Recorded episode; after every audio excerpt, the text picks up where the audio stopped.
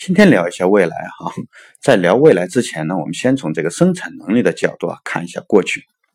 嗯，原始社会呢，那个时候两个部落的冲突啊，结果往往是灭掉对方。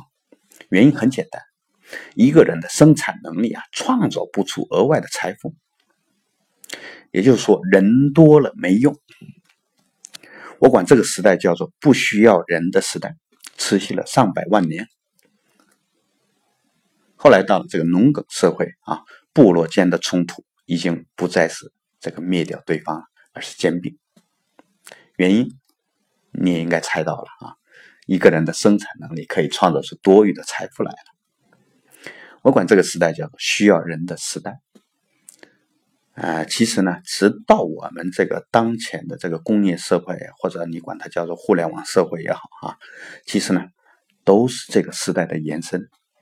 而直到二零一四年，人类才开启了真正的下一个时代的大门。人工智能已经达到了三到五岁小孩的水平，哎，不仅可以做这种大规模的工业制造活动啊，还能做。这种搬运呐、家务啊，甚至文秘、初级律师、会计师等这种简单的脑力活动，这种延伸会一直延续下去，直到替代掉我们大部分的人类活动，而人类呢，将重新进入一个不需要人的时代。那个时代的最大特征啊，将会是以百分之一的人拥有。百分之九十九的资源，而百分之九十九的人去争夺百分之一的资源，到时候不仅会出现这个百分之一和九十九两个阶层啊，这个百分之九十九内部也会为了争夺这个百分之一的资源而彻底的被撕裂。同时呢，百分之一的人呢，随着这个生物医学与生物智能的同步发展呢。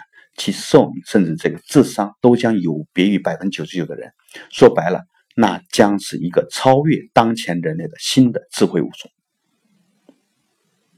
那我们又该如何面对这个未来呢？请关注喜马拉雅韩永国电台，谢谢。